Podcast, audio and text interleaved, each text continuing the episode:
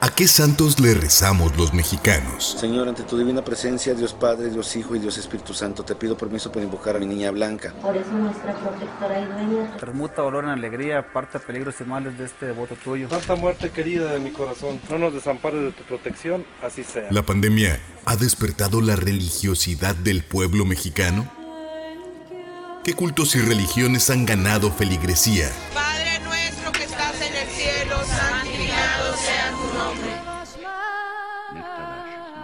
¿Cuáles son los retos para las iglesias?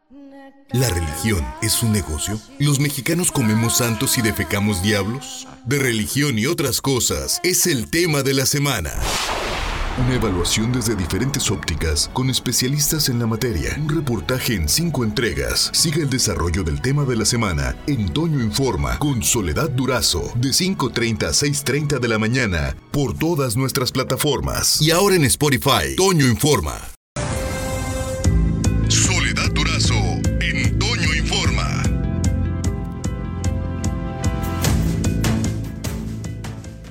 En el tema de, la semana hemos estado revisando a quién le rezan los mexicanos y los sonorenses de manera particular. Hoy toca el turno al santo de la flama en la frente, a San Judas. Este es el tema de la semana en Toño Informa. El rayo de luz corona su frente. En su pecho sostiene un medallón y apoya su mano en un bastón. Sus ropas en blanco y verde es la imagen que muchos mexicanos adoran, a la cual recurren en casos difíciles y desesperados. Es San Judas Tadeo a quien particularmente los días 28 de cada mes, pero especialmente en octubre, sus devotos rinden honor y muestran su fe. En momentos difíciles, muchas personas piden por sus familiares y es tan fuerte el lazo de devoción que algunos feligreses llevan el nombre del santo. Tal es el caso de la señora Guadalupe León, quien nombró a su hijo en honor a San Judas Tadeo.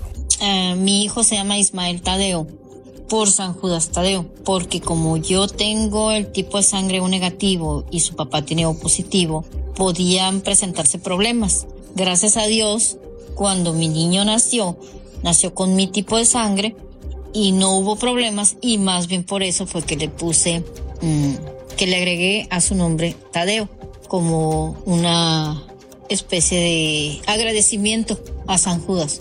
El nombre de Judas es una palabra hebrea que significa alabanzas sean dadas a Dios y Tadeo significa valiente. El señor Alberto Tanori tiene 15 años haciendo una velación a San Judas el último sábado de octubre, así lo relata su hija Josefina. Pues él tuvo un accidente y en el accidente él dice que vio a San Judas y de ahí pues él prometió hacer una velación cada año, entonces lleva 15 años haciendo la velación. Él hace el último sábado de noviembre variando la fecha. Eh, consiste en hacerlo tradicional, tamales, menudo, pozole, cóctel de lote, galleta, champurro, chocolate, eh, agua y refresco. Pone un grupo o una tecnobanda.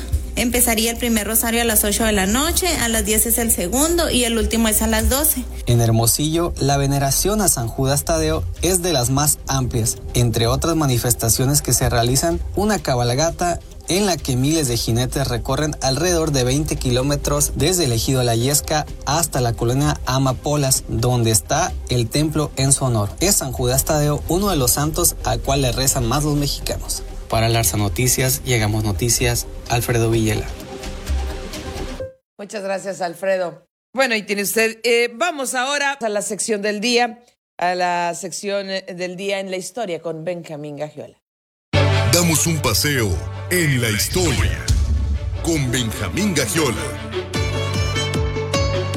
Con motivo de la pandemia COVID-19, por quinta ocasión en su historia, la Basílica de Guadalupe, el principal santuario de América Latina para el culto mariano, habrá de cerrar sus puertas. La Basílica de Guadalupe, a lo largo de su historia, desde su fundación en la época prehispánica, ha sido un centro de peregrinaje. Con la aparición de la Virgen de Guadalupe, se convirtió en un centro de culto mariano, decimos, y desde entonces, con la construcción de las ermitas primero y luego de la antigua basílica, nunca había cerrado sus puertas. Invasiones, guerras civiles, tempestades, tempestades atmosféricas, situaciones de hambrunas, enfermedades y epidemias han pasado por el Valle de Anáhuac y la región del Tepeyac, pero nunca la Basílica de Guadalupe había cerrado como lo ha hecho hoy con motivo de este contagio virulento. Sin embargo, durante los 20 del siglo XX, la Basílica de Guadalupe cerró sus puertas con motivo de la Guerra Cristera, aquel inolvidable acontecer y desencuentro militar y político entre el catolicismo mexicano y el gobierno jacobino del sonorense Plutarco Elías Calles en la presidencia de México. Desde los 20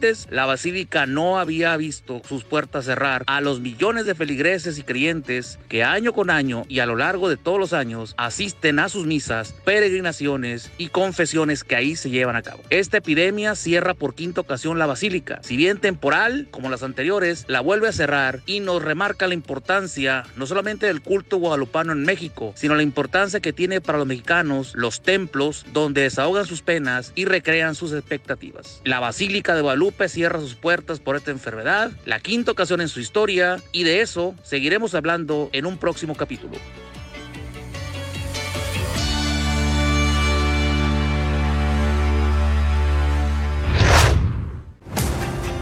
Toño informa con Soledad Durazo.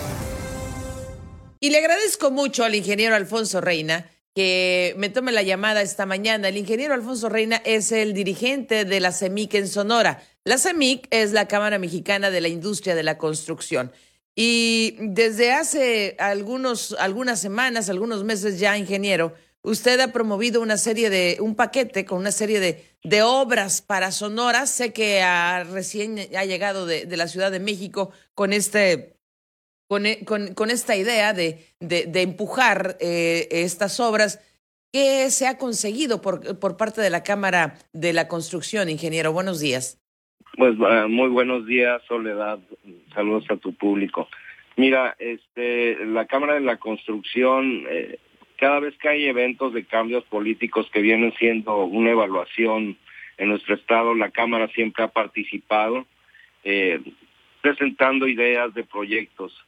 Eh, no se trata de hacer un listado de calles nada más para pavimentar o de puentes. Nosotros en la Cámara nos hemos enfocado en presentar proyectos que sean estratégicos y que creen un, mayor desarrollo en el Estado y que generen más empleos, más bienestar y que al Estado también le, le lleguen recursos para que tenga más viabilidad, Soledad. Cada vez nuestros gobiernos de los estados tienen que endeudarse y estar en unas situaciones difíciles.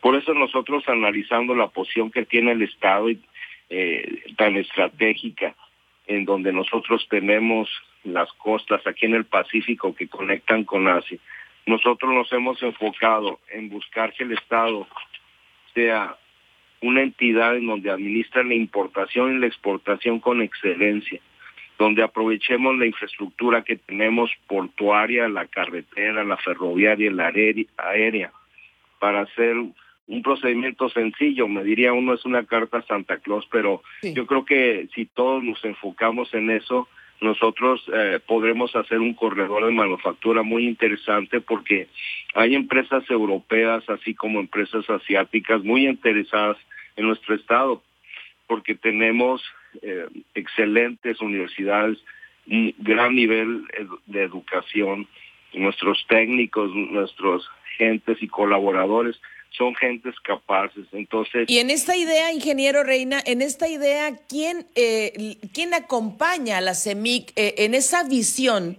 Eh, eh ¿hay, ¿hay, un acompañamiento de parte de, de otras cámaras empresariales, del gobierno mismo? Mira, nosotros nosotros estamos en, en, pláticas ya con Canacintra y lo haremos con con Index, con Index, con Gerardo Vázquez. Eh, pero ya hemos hecho planteamientos.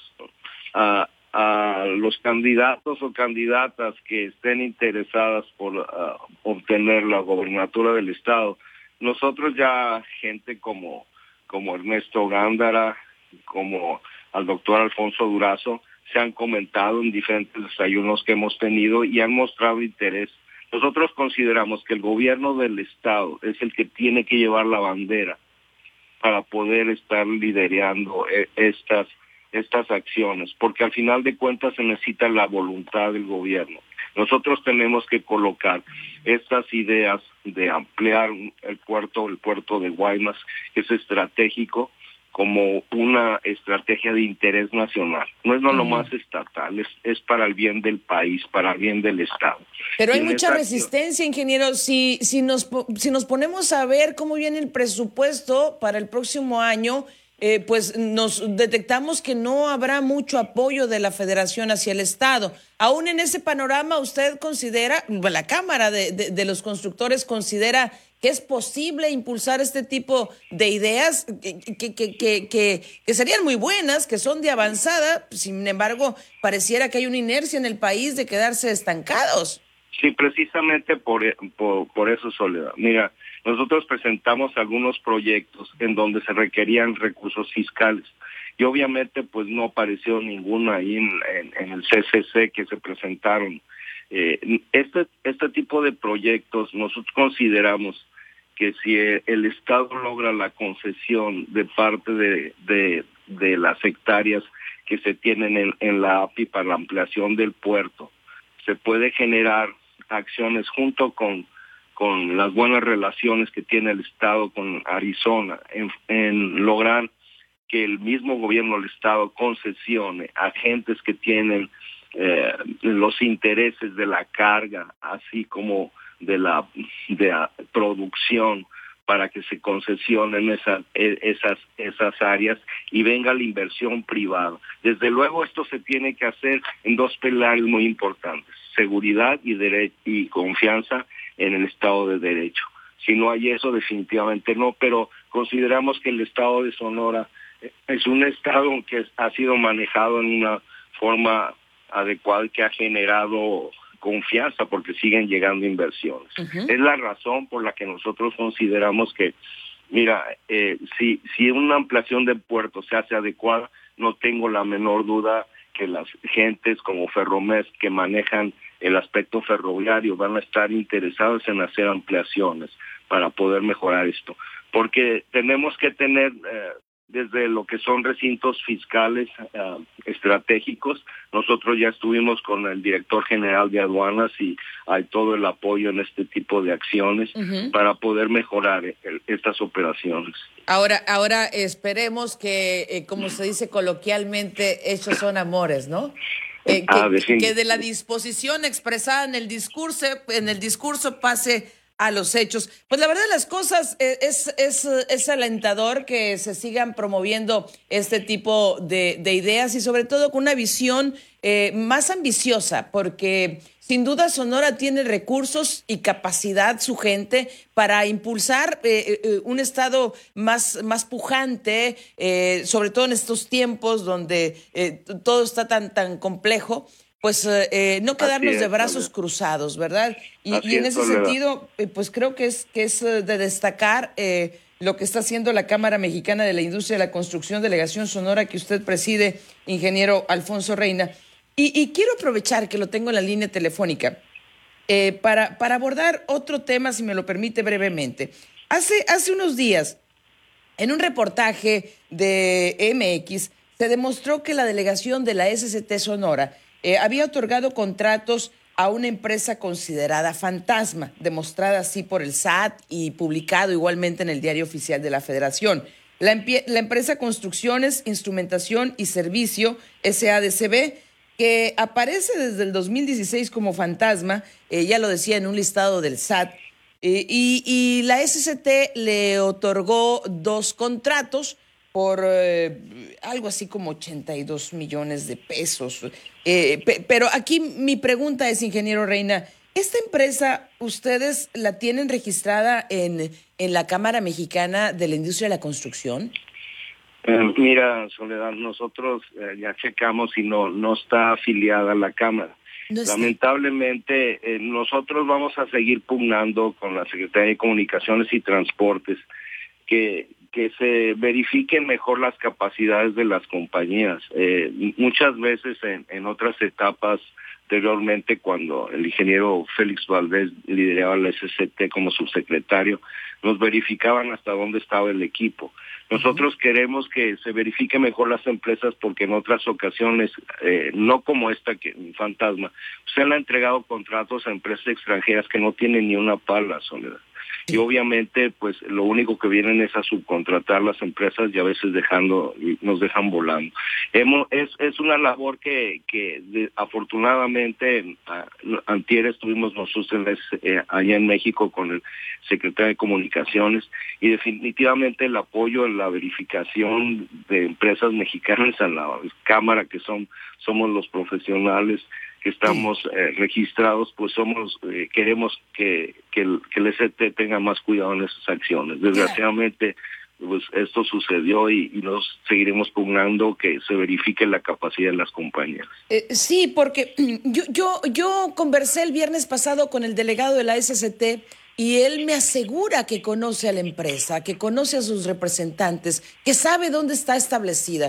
Eh, eh, eh, vamos a ver, ¿no, ¿no tienen por requisito las empresas que pertenecer, en este caso, a la CEMIC, ingeniero? Mm, no, no es por ley, este, Soledad. Es, es una situación que por ley es opcional. Eh, nosotros seguiremos trabajando en que eh, en, demostrar que las gentes que estén en cámara están con la capacitación y con obviamente toda, todos los elementos legales para para poder concursar. Eh, la verdad es que nosotros no tenemos conocimiento de esta compañía, pero este pues seguiremos pugnando por seguir verificando eh, con la SCP que las empresas tengan la experiencia y el trabajo aquí local, ¿no? Claro, porque por uno lo llevan todos, es decir, eh, eh, descalificamos a los ingenieros, así como descalificamos a los periodistas, descalificamos a los contadores, así por uno lo llevan todos.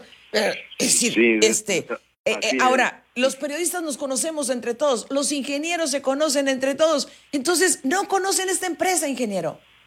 Sí, nosotros no tenemos conocimiento de esta compañía. Pero le otorgaron, le, le otorgó la SST contratos por 92 millones de pesos. Sin Ah, y otra cosa, ingeniero, otra cosa.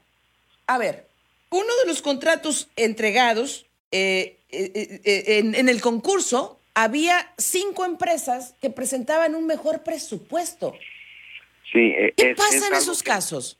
Mira, nosotros estamos a través del Observatorio de la Cámara de la Construcción teniendo una mejor comunicación para poder hacer denuncias. De hecho, eh, ahorita actualmente, Soledad, en un concurso aquí del gobierno del estado, de un, acueducto, ya se presentó una inconformidad. ¿Qué estamos haciendo en, la Cámara? Nosotros estamos pidiendo a nuestros socios que si verdaderamente existe una inconformidad en, en relación a un concurso, asesorarlos para que presenten la inconformidad desde el punto de vista legal.